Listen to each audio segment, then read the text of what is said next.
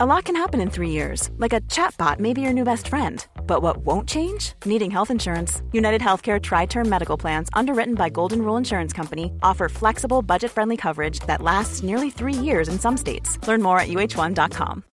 Millions of people have lost weight with personalized plans from Noom, like Evan, who can't stand salads and still lost 50 pounds. Salads, generally, for most people, are the easy button, right? For me, that wasn't an option. I never really was a salad guy. That's just not who I am. But Noom worked for me. Get your personalized plan today at Noom.com. Real Noom user compensated to provide their story. In four weeks, the typical Noom user can expect to lose one to two pounds per week. Individual results may vary. Hey there, it's Michelle Norris. I'm host of a podcast called Your Mama's Kitchen. When I travel, I'm usually looking for a way to find a taste of home when I'm not at home. And one of the things I love to do when I am at home is entertain. And Airbnb allows me to do that. When I was in California recently, I rented a house that had a great kitchen. And when we were sitting around the table, we we're all thinking, we're in someone else's house. Someone could be in all of our homes as well. If you have a home, but you're not always at home, you have an Airbnb. Your home might be worth more than you think. Find out how much at airbnb.com/slash host.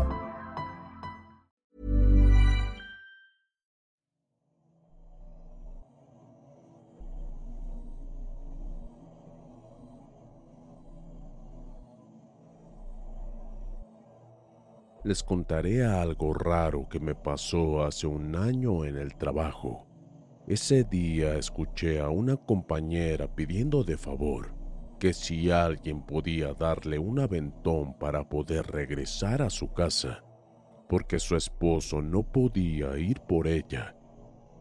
Le dije que por mí no había ningún problema. Ella aceptó, pues en mi carro solo íbamos mi amiga y yo. Nosotras dos éramos las nuevas así que no conocíamos a las mujeres que trabajaban ahí. Mi amiga me dijo, a la salida nos vemos en el carro rápido y que la señora nos alcance, pues para salir de esa fábrica teníamos que pasar a los vestidores a cambiarnos los zapatos y la bata blanca que nos daban allí. La señora nos miró que ya íbamos para afuera al carro y le dijimos, no se preocupe, la vamos a esperar en el carro. Cámbiese tranquila. Y nos fuimos. El carro quedaba un poco retirado de la fábrica y hacía mucho frío. Casi íbamos corriendo. Al mirar atrás de nosotras, notamos que la señora iba como tres pasos atrás de nosotras. Se nos hizo raro, pero no le hablamos. Solo recuerdo que le dije a mi amiga, déjale el asiento de enfrente y tú vete sentada atrás. Y como ya viene la señora aquí junto a nosotras, déjale la puerta abierta. Abrí la puerta. Mi amiga le dejó la puerta abierta y se sentó atrás. La señora me miró fijamente a los ojos. Se agachó y caminó hacia atrás del carro nosotras pensamos que se iba a meter, pero no. Ella siguió caminando. Le pité para que volviera y le dije a mi amiga, no puede ser que se fue. Háblale, dile que este es mi carro. Las dos nos salimos. Empezó a caer la neblina. A la señora no la vimos más porque gritamos su nombre y no se regresó. No sabíamos qué hacer. Pasó un compañero y le preguntamos si había visto para dónde se había ido la señora y nos contestó, yo no he visto a nadie. Cuando volteamos hacia la fábrica, no podíamos creerlo. La señora apenas iba saliendo por la puerta. Nos volteamos a ver mi amiga y yo, y de repente el miedo que sentimos fue aterrador. Le preguntamos a la señora que si se había regresado corriendo a la fábrica por algo. Ella dijo que no, que la última vez que nos vio fue cuando le dije, cámbiese tranquila. Le dijimos lo que pasó. Le dio miedo y empezó a contarnos que en esa fábrica asustaban. que no éramos las primeras a las que se les aparecía una mujer. La profunda mirada de aquella mujer no se me olvidará. Fue algo de lo que más miedo me dio.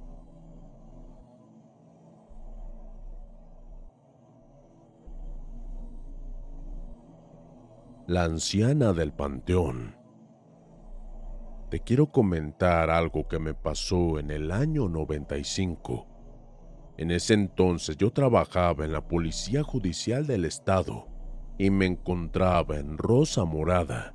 Fue una madrugada de abril, dos de la mañana, cuando recibimos un mensaje vía radio que nos trasladáramos al poblado de San Juan Bautista, que se encuentra como a 12 kilómetros de distancia ya que habían reportado el incidente de una muerte. Nos ordenaron que fuéramos a investigar si era afirmativo para llamar al Ministerio Público, por lo que mi compañero y yo abordamos la patrulla y nos dirigimos a San Juan. Recorrimos la brecha sin pavimentar. En aquel entonces, al llegar a la altura del panteón, que estaba antes de llegar al pueblo, vimos por la parte de afuera del cementerio a una mujer de edad avanzada, por lo que bajé la velocidad para preguntarle si necesitaba ayuda, pero al acercarnos a ella, mi compañero, el gallo, me dijo aterrado, Acelérale, acelere comandante, véale los ojos. Entonces miré que de sus ojos salía una luz roja intensa, por lo que asustado, aceleré al máximo el vehículo y mi compañero me decía, nos viene siguiendo. Por el espejo retrovisor miré que la mujer nos seguía como si flotara entre la polvoreada. Se distinguían bien sus ojos rojos y al entrar a San Juan Bautista ya no vimos más realizamos nuestra investigación aún temerosos y efectivamente había un hombre muerto en la calle, por lo que regresamos a Rosa Morada por el Ministerio Público. Íbamos muy temerosos de encontrar nuevamente a la mujer, pero gracias a Dios ya no la vimos. Mi compañero y yo nunca platicamos esta historia porque seguramente no lo iban a creer. Pero agradezco la atención en esta ocasión por escuchar mi historia. La mochilita. Hay muchas cosas que suceden en la carretera que tienen explicación, pero hay otras que realmente no la tienen y esas te cambian la vida. En 20 años de trailero me ha pasado casi de todo, desde asaltos, descomposturas, choques, hasta un huracán me volteó la caja una vez en el año 96. Pero hay algo que debo contar, fue algo sobrenatural, y no sé si fue el cansancio por tantas horas laboradas pues a veces te avientas más de 30 días fuera de casa y lo peor de todo es que no convives mucho con tu familia y lo más triste, con tus hijos. Antes de continuar, solo por aclarar, debo confesar que yo no uso nunca ni he usado estupefacientes. Nada ilícito para aguantar las desveladas, más que café bien cargado y la buena alimentación. Bueno, pues una vez me tocó llevar una carga con rumbo a Nogales, Sonora. Recuerdo que estaba empezando a lloviznar. Era pelucita, pero cuando ya estaba por subirme a mi tráiler, llegó un hombre y me decía que si le podía dar ride a él y a su familia hasta los Mochis, Sinaloa, pues solo tenían 200 pesos, que no les alcanzaba para el transporte los vi muy humildes, y aunque nunca acostumbro a dar aventones a nadie por seguridad, vi que traían a una niña como de ocho años. Me hizo recordar a mi pequeña hija y accedí a llevarlos. Hasta les compré galletas y jugos pues se miraban que tenían hambre. Nos fuimos y en el trayecto les pregunté que a qué iban allá o si vivían por allí.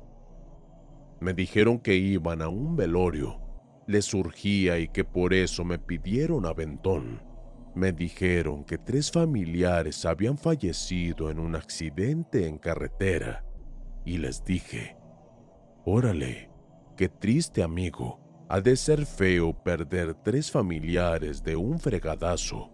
A partir de decir eso yo, todo empezó a cambiar, pues de reojo vi que a la niña se le estaba metiendo una mosca por la nariz. Y le dije al padre, y este solo sacudió su nariz con la mano. A minutos, las luces del tráiler empezaron a parpadear, se apagaron, y de inmediato me detuve y bajé para ver qué pasaba y el señor también me dijo saber de mecánica eléctrica. Me asomé porque por arte de magia en dos minutos lo arregló y seguimos adelante. Minutos después empezaron a sentir fétidos olores, como a podrido, y les pregunté que si ellos no percibían ese olor, y la mujer me dijo, no señor, solo huele a que aquí en su camarote han tenido relaciones. Yo me quedé sorprendido, pues sentí como si fuera una indirecta hacia mí. Siempre han tenido a los traileros de mujeriegos, pero yo nunca he tenido relaciones en mi trailer por respeto a mi familia. Y obvio sí tuve antes de casarme, pero en moteles. Pero en fin, ya no dije nada. De repente empezó a relampaguear. Tronaba muy feo como Millions of people have lost weight with personalized plans from Noom, like Evan, who can't stand salads and still lost 50 pounds. Salads generally for most people are the easy button, right? For me, that wasn't an option. I never really was a salad guy. That's just not who I am. But Noom worked for me. Get your personalized plan today at Noom.com. Real Noom user compensated to provide their story. In four weeks, the typical Noom user can expect to lose one to two pounds per week. Individual results may vary. Hiring for your small business? If you're not looking for professionals on LinkedIn, you're looking in the wrong place. That's like looking for your car keys in a fish tank. LinkedIn helps you hire professionals you can't find anywhere else, even those who aren't actively searching for a new job but might be open to the perfect role. In a given month, over 70% of LinkedIn users don't even visit other leading job sites. So start looking in the right place. With LinkedIn, you can hire professionals like a professional. Post your free job on linkedin.com slash people today. Pisando la tormenta, rayo tras rayo empezó a luzar la carretera que estaba muy oscura. Volté a verlos, y con la luz de los rayos claramente, vi cómo se les dibujaba el cráneo a los tres, como si fueran una radiografía. Sentí un horrible miedo y como les digo, que tenemos nosotros los camioneros momentos de cansancio y estrés. Yo pensé que era eso o figuraciones mías y para colmo se vino una fuerte lluvia. Luego de pasar una caseta de cobro, me detuve unos minutos a que se calmara un poco y bajé a hacer del baño. Salí y compré un café y una bebida energizante, pues creía que era por el cansancio lo que yo había visto. Ya estábamos a media hora de llegar a los mochis y pensé descansar ahí e irme al día siguiente, pues a partir de ahí de ese oxo donde compré mi café y bebida, volteaba yo con miedo a verlos se miraban como tiesos y no se movían, como si fuesen maniquís.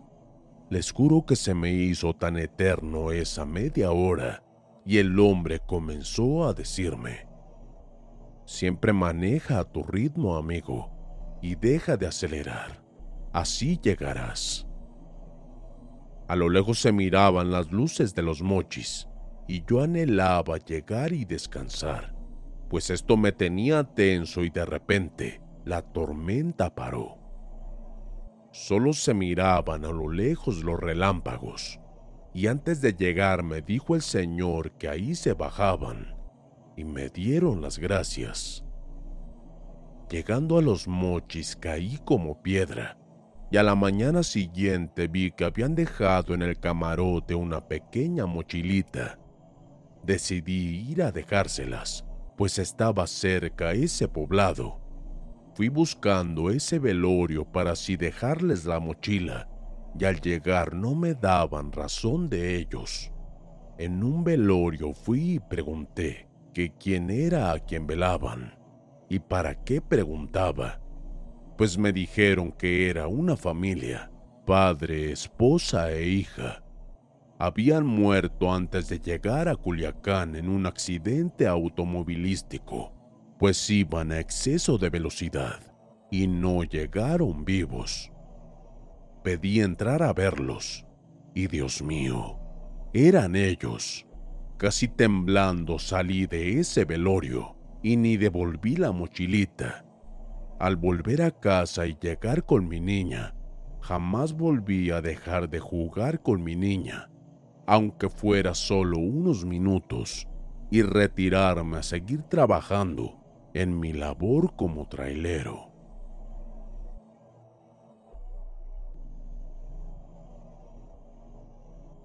La casona siniestra. México es un país antiguo y misterioso. Sus ciudades son un largo comprendio de historias vivas. Sus campos, escenarios de batallas legendarias las guerras prehispánicas y los sacrificios humanos, la conquista y la revolución, los colgados en los caminos y los quemados por herejía, pueblan de sombras y descarnados, de gritos en la oscuridad y de espectros en la inmensa noche mexicana.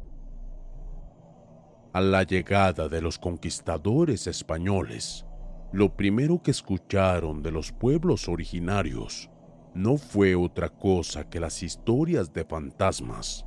Tal vez porque en México la vida adquiere sentido solo entreverada con la muerte. Cada mexicano alguna vez ha visto o escuchado lo inexplicable. La historia referida como verdadera habla de tres estudiantes del estado de Morelos que compartían una renta en una vieja casa construida poco antes de la revolución. Rentaban lo que aún quedaba de un caserón que poco a poco había sido absorbido por la ciudad. Los estudiantes eran originarios de algún pueblo entre Tepoztlán y Yautepec, pero se habían matriculado en una universidad de Cuautla con lo cual surgió una necesidad de un lugar cercano a la universidad para vivir. Encontraron la vieja casa de piedra y vigas centenarias de techos altos y muros gruesos, de enredaderas siniestras y campanelas moradas. Era la casa más antigua de una calle empedrada, pocas veces habitada y oscurecida por la acción de las bugambilias descontroladas. Los estudiantes se sorprendieron de encontrar un lugar con tres recámaras a tan buen precio, por lo que no dudaron en pagar la renta de todo el semestre. La casa tenía un jardín inmenso todo mal cuidado, en cuyo extremo la vieja construcción se levantaba una casita de tejas en la cual vivía un matrimonio de la tercera edad, cuya vecindad les otorgaba el título de veladores de la finca prerevolucionaria. Comenzó el semestre y los tres compañeros se dedicaron con determinación a los estudios universitarios, viviendo durante la semana en aquella casa rentada y viajando a la casa familiar cada fin de semana. Fue hasta el tercer mes que uno de los estudiantes comenzó a sentirse constantemente enfermo. No podía dormir y perdía peso. Parecía espantado pero no decía nada. A mediados del cuarto mes, ya no quiso regresar. Dejó la escuela y pasó una larga temporada encerrado en la casa de sus padres. Aunque confundidos por lo acontecido a su compañero, los dos estudiantes que quedaban en la casa se esforzaban por terminar el semestre con buenas calificaciones. Se encontraban ocupados preparándose para los exámenes semestrales. Una noche en la que ambos jóvenes se habían quedado estudiando hasta la madrugada, un ruido extraño llamó su atención. Provenía de la recámara vacía de su antiguo compañero. Parecía que alguien arrancaba las hojas de un cuaderno o libro, las estrujaba una tras otra. Los amigos extrañados se miraron por unos segundos. Uno de ellos se puso de pie y lentamente se acercó a la puerta de la habitación, que se suponía estaba vacía. Tocó la puerta y preguntó si había alguien. Para ese momento ya tenía a su compañero detrás de él, reflejando en el rostro una mezcla extraña de temor y también de curiosidad, sobre todo porque seguían escuchando el ruido de las hojas de papel arrancadas y apretadas con el puño. En ese momento, en el que uno de los estudiantes abrió la puerta de la recámara, el sonido cesó. Aunque la lumbre de la luz del pasillo penetró la habitación al abrir la puerta, la oscuridad que ambos estudiantes percibieron adentro les pareció como un aliento espeso que en su negrura ocultaba algo. Sin embargo, al no descubrir nada en el interior, como quien se recupera de una broma pesada, lanzaron algunas carcajadas divertidas, y fue entonces que uno de ellos preguntó al aire, en voz alta, Si estás muerto, da un golpe sobre el piso y haznoslo saber. Los dos amigos recuerdan con terror un golpe sobre el piso acompañado de un profundo rasguño sobre la madera de la duela. Al instante salieron corriendo aterrorizados al patio y ambos temblando sin atreverse a regresar pidieron refugio a la casita de los ancianos, quienes después de tranquilizarlos, a lo largo de la noche les contaron la historia de la propiedad. Se dice que en los años de la Revolución, la casa le pertenecía a un hombre muy rico y muy temido por su valor y mal genio. Un hombre con tierras dedicadas al cultivo de caña de azúcar, obsesionado con la protección de sus riquezas ante el levantamiento armado, su oro lo enterró en alguna parte de aquella propiedad. Sus tierras las defendía a punta de fusil y a su mujer la mantenía encadenada cuando él se encontraba afuera.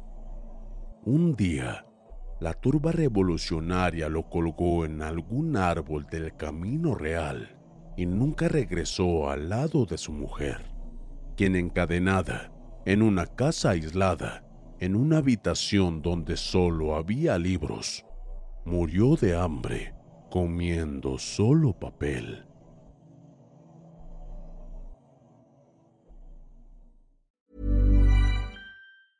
Even when we're on a budget, we still deserve nice things. Quince is a place to scoop up stunning high-end goods for 50 to 80% less than similar brands. They have buttery soft cashmere sweaters starting at $50, luxurious Italian leather bags, and so much more.